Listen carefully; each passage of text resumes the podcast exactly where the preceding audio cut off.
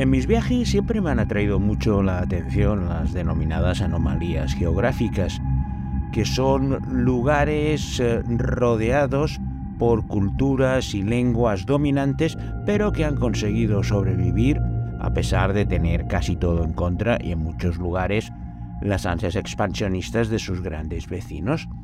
Hoy os voy a invitar a visitar uno de estos lugares, bastante dejado de la mano de Dios y que tampoco es ningún destino turístico de primera división, pero que tiene la peculiaridad de ser el único país de habla inglesa de Sudamérica, junto a sus dos vecinos, que es el único país de habla neerlandesa y el único país de habla francesa.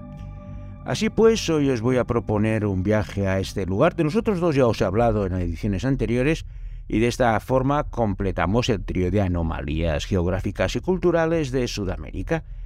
Para ello la comida va a ser deliciosa. Primero me he tomado un pepper pot, que es un estofado de carne que se realiza con una raíz que se llama caserap, que le da un color negruzco y bastante picante, como os puedo haber dado una pista ese pepper del nombre del plato, pepper pot.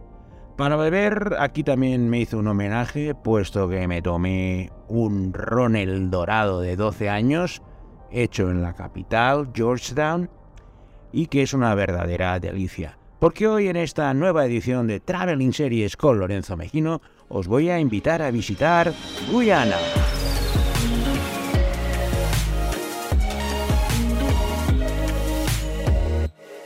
Guyana es el último vestigio de la Commonwealth en Sudamérica.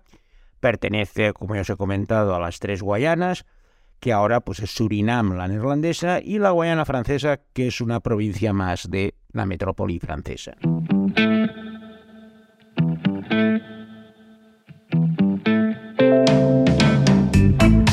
Guyana es la más occidental de las tres y tiene frontera con Venezuela al oeste, con Brasil al sur y con Surinam al este.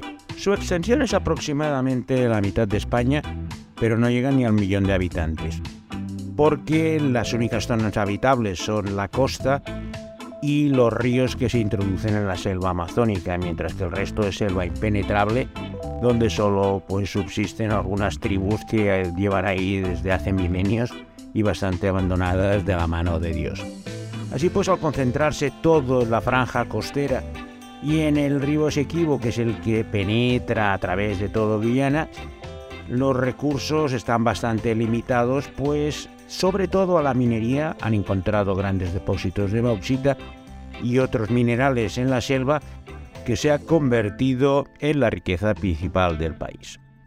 Su capital, Georgetown, es un lugar colonial, tranquilo, que vio sus mejores tiempos en la época colonial y que ahora es el centro de todas las actividades eh, comerciales y administrativas del país. No tiene muchas cosas para destacar, un mercado antiguo y algunas casas de estilo colonial, pero no es precisamente una de las mejores capitales de América del Sur. Personalmente he estado en dos ocasiones. La primera fue en un viaje que empezó en Trinidad y Tobago y acabó en la Guayana francesa, recorriendo las tres Guayanas por tierra, mar e incluso aire. Mientras que en la segunda ocasión fui invitado por la Federación Internacional de Cricket a ver un partido en Georgetown, la capital, donde jugaba el equipo de las Indias Occidentales.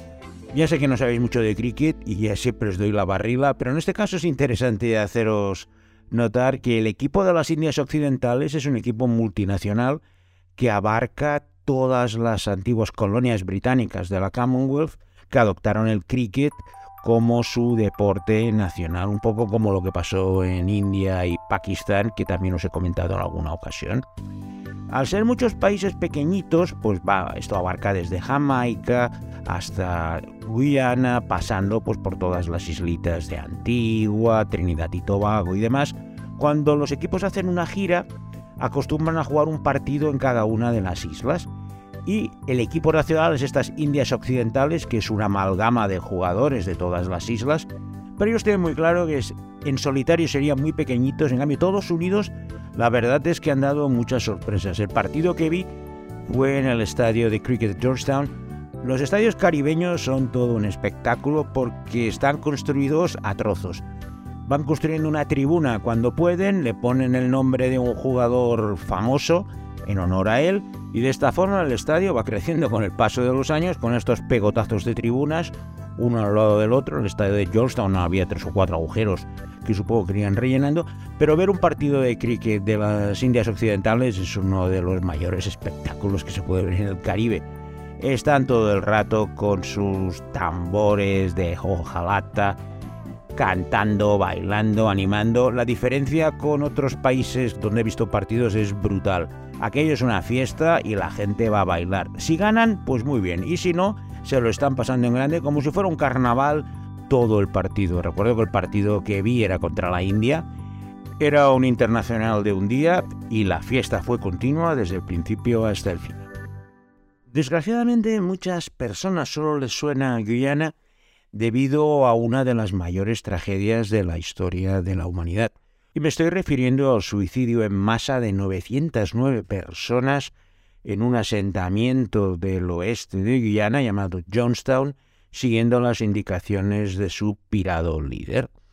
Este trágico suceso ha inspirado documentales, series, películas, entre las que destaca una miniserie que va a ser nuestra primera selección de Guayana de hoy, y tiene como título La tragedia de Guayana, la historia de Jim Jones. You were forced to leave New York. Was it because you were too weak to conquer the Philistines? No, my son. It was because we were becoming too strong, and they were frightened. But how could you sustain such a movement? How did my son Moses sustain his flock? But the cost. Ask, and you shall receive, my son. La miniserie de la tragedia de Guayana se rodó rápidamente, se estrenó en 1980, apenas dos años después de esa masacre, y describe la vida de Jim Jones, el jefe de la secta. Su historia empieza en los años 60, cuando era un activista que ayudaba a las minorías y trabajaba contra el racismo. Después se trasladó a San Francisco y empezó a obsesionarse con el holocausto nuclear. Hemos de pensar que en los años 60-70 el recuerdo de las bombas de Hiroshima y Nagasaki era bastante reciente y eso a mucha gente le creaba una gran ansiedad. Jones empezó a crear una secta con fieles seguidores y decidió trasladarse con todos ellos a un pequeño asentamiento en Guayana para poder vivir la vida según sus eh, propias reglas. El problema es que familiares de sus seguidores empezaron a quejarse de que estaban siendo retenidos contra su voluntad y enviaron a un congresista, Leo Ryan, a el terreno para poder comprobar si estaban retenidos o no. Jim Jones ya había traspasado todas las líneas y había creado allí su propio estado y no dudó en asesinar a este congresista. Nada más aterrizar, para posteriormente inducir al suicidio en masa de sus 909 seguidores tomándose una bebida a la que había introducido cianuro. Recuerdo las imágenes de haber visto las 909 personas en televisión allí suicidadas y es de estas cosas que no te olvidas. La serie es bastante dura, tiene un gran reparto con Powers Booth haciendo del iluminado Jim Jones, pero también hay gente como Randy Quaid, Jones L. Jones, LeVar Barton y Diane Ladd. Es decir, que se gastaron el dinero en intentar recrear una tragedia que conmovió a todo el mundo y sobre todo a los Estados Unidos, porque, claro, en pleno siglo XX que venga un iluminado y suicide a 909 personas es algo que no se puede tomar a la ligera. Es una gran miniserie, la verdad es que me sorprendió mucho cuando la vi, tiene casi cuarenta y pico de años, pero es una gran manera de entender esa tragedia. El gobierno de Guyana, de una forma muy inteligente, ha impedido que ese lugar de Johnstown, que es un pequeño pueblecito al oeste de Guyana, muy cercano a la frontera de Venezuela, se convierta en un lugar de peregrinación turística para hacerse selfies, pues donde murieron tantas personas. Yo cuando estuve allí me comentaron si me apetecía ir, la verdad es que no me apetecía lo más mínimo, porque era un viaje bastante largo la verdad, para ver un lugar donde se suicidaron 900 personas, prefiero hacer muchas otras cosas. Pero sí que me comentaron que lo tienen muy controlado, hay que ir con permiso, para evitar desde el renacimiento de la propia secta, que murió con Jim Jones y todos sus seguidores, hasta posibles vandalismos o venganzas por gente pues, que no ha olvidado que sus seres queridos estuvieron allí. Con el paso de los años han seguido apareciendo nuevos documentales e incluso películas sobre lo que sucedió en Jonestown, pero la mejor es una bastante reciente del 2020 de la BBC y que me ha parecido muy interesante incluirlo el documental porque da una perspectiva mucho más histórica y fría de lo que sucedió allí. Y me estoy refiriendo a Jonestown Terror in the Jungle. Jim Jones can keep an audience enthralled. They were convinced that this man is God. The more power he got, the darker the story got. The leader has lost his mind. Everyone living here is going to die. People were screaming in fear, in pain, in death. Jonestown Terror in the Jungle se centra en la trayectoria personal de Jim Jones, pero desde el punto de vista religioso y su radicalización.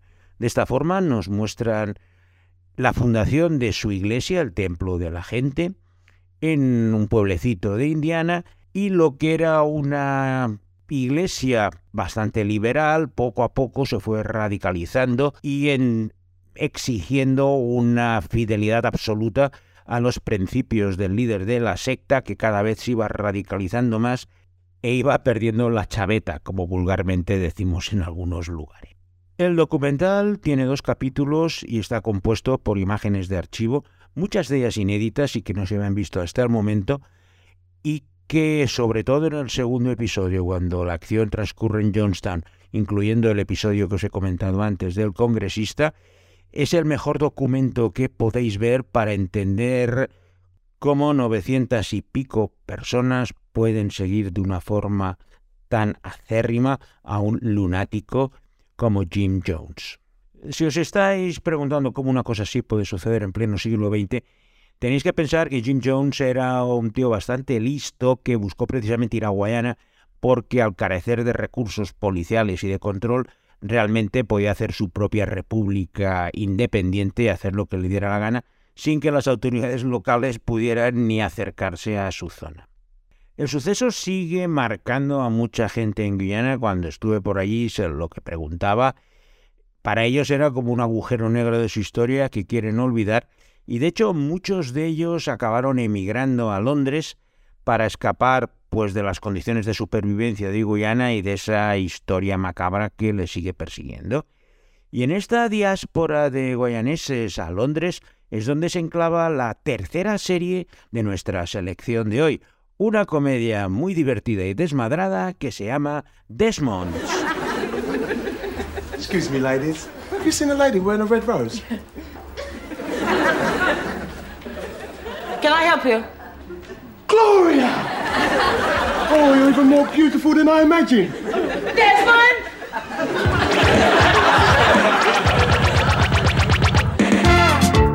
Desmonds es la historia de Desmond Ambrose, un inmigrante de Guyana que se ha establecido en un barrio modesto de Londres, Peckham, donde desde hace muchos años tiene una barbería que es el centro de reunión de la gente del barrio. Fue una de las primeras comedias protagonizadas por negros en la televisión inglesa. Aunque hubo alguna anterior, Desmond fue la primera que estaba centrada en un lugar de trabajo, esa barbería donde la gente entraba y salía y era un poco el centro de reunión del barrio. Todos los personajes tenían sus ambiciones personales. La de Desmond era poder jubilarse y regresar a su país natal de Guyana para por todo lo que añora ahí, mientras que su mujer la verdad es que no está muy por la labor de volver a Guyana y prefiere quedarse en Londres. Aparte, todos los eh, parroquianos pues son procedentes de Guyana y te da una visión muy divertida de cómo es la vida en este barrio y sobre todo la visión que tiene de una familia negra que en el momento de su emisión hacia principios de los años 90 la verdad es que no existía en la blanquísima BBC. La serie tuvo un éxito brutal, duró seis temporadas en Channel 4 y sigue siendo la serie más larga que se ha emitido nunca en este canal minoritario con 71 episodios. La gente la devoraba, en especial los de raza negra que vivían en Londres, incluso dio lugar a una secuela, Pork Pie, basada en uno de los personajes más populares de la barbería de Desmond. Desmond es una buena comedia británica, eh, un poco en el estilo de las que se hacían por aquella época, pero al estar protagonizada por negros y de Guyana, te daba una idea bastante diferente a lo que podías ver en los Roper o en otras comedias mucho más blancas que eran las que nos llegaban a nuestro país. Aquí de hecho creo que no se estrenó nunca, pero Desmond sigue siendo una institución de la comedia británica. Duró seis temporadas, siendo la más larga del Channel 4, y posteriormente dio lugar incluso hasta una secuela, Pork Pie, sobre uno de sus personajes más populares. Y es la serie que os va a permitir conocer mejor la vida de los inmigrantes de Guyana. Volviendo a centrarnos en mis actividades por Guyana, en los dos viajes hice dos actividades, no tenía tiempo para muchas más cosas, pero eran las que me interesaban para conocer un poco algo más allá de Georgetown. La primera vez, cuando estaba haciendo este viaje así por tierra, mar y aire por las Guyanas, Cogí un barquito en Georgetown que me llevó hasta una población en el interior que remontaba al río principal, el Suquibo, y que se llama Bartica y que es la entrada a la selva amazónica. En Bartica el río se bifurca en dos afluentes principales y la vida más allá de la costa se concentra en las orillas de estos dos afluentes. Al ser una ciudad frontera, pues allí la gente que va a introducirse en la selva para actividades mineras o para explorar, tiene que hacer acopio de todos los recursos, coger una canoa, incluso ayudarse con porteadores y es un lugar bastante curioso, la verdad es que es más bonito el viaje que llegar allí porque bueno, vas remontando el río, vas viendo la vida que existe en las orillas, donde yo recuerdo ver monos que no sabía ni cómo se llamaban, y otros tipos de animales que no son habituales en lo que había visto y este viaje a Bartica de ida y vuelta pues me permitió conocer un poquito más el interior de Guyana. Por suerte en la segunda ocasión como era un viaje oficial pues siempre te tratan más a cuerpo de rey y en ese viaje me ofrecieron el día siguiente del partido hacer una excursión con tres personas más a la maravilla más importante de Guyana que es el Parque Nacional de Cayeteur. El lugar está en medio de la selva y la única forma de ir es con helicóptero, así pues nos llevaron desde Georgetown hasta Cayeter y allí hay una cascada, la cascada Cayeter, que es impresionante, es una cascada en forma de herradura con una caída de 226 metros de altura que no tiene nada que envidiar a las más famosas de las cataratas del Niágara, las Victoria y las del Iguazú, que he tenido la suerte de ver todas, y pocas me han sorprendido tanto como las Cayetor, sobre todo porque están en medio de la selva, no tienes hoteles ni grandes eh, complejos turísticos que viven de la gente que quiere ir a visitarlas, sino que ahí están en un lugar que es casi imposible llegar. Yo tuve la suerte de ganar el helicóptero, pero también, lógicamente, te organizan viajes a unos precios exorbitantes para poder ir a disfrutar de una de estas maravillas de la naturaleza. Si podéis buscar en Google las cascadas de Cayeter, vais a entender perfectamente toda la admiración que tengo hacia ellas. Y en esta zona cercana de las cascadas Cayeter es donde tiene lugar la cuarta serie de nuestra selección de hoy. No es una serie, es un reality, pero que es bastante curioso y se llama The Life Swap Adventure la aventura de cambio de vida. This morning has given him a glimpse into how people provide for their families in the Western world. If I was to work like John, I don't think I would make it because even though it looks simple, I know it's hard, especially if you was not born in a technology world is very confusing. Very, very confusing. The Life Swap Adventure es un reality que jugaba con cambiar las vidas de dos personas de entornos completamente diferentes, trasladándolas de lugar e intercambiándolas como indica el nombre. El caso que nos interesa es un episodio que era entre Guyana y Londres, y cuyos dos protagonistas era Lionel, un cazador de la selva de Guyana, de esta zona de las cascadas de Cayeter, que intercambia su vida con John, un funcionario londinense que desea escapar de todas las tensiones de la gran ciudad y ambos intercambian sus vidas. Ya os podéis imaginar que lo más interesante es ver al estirado funcionario londinense intentando sobrevivir en medio de la selva de Guyana, porque la verdad es que el cazador en Londres lo tiene mucho más fácil.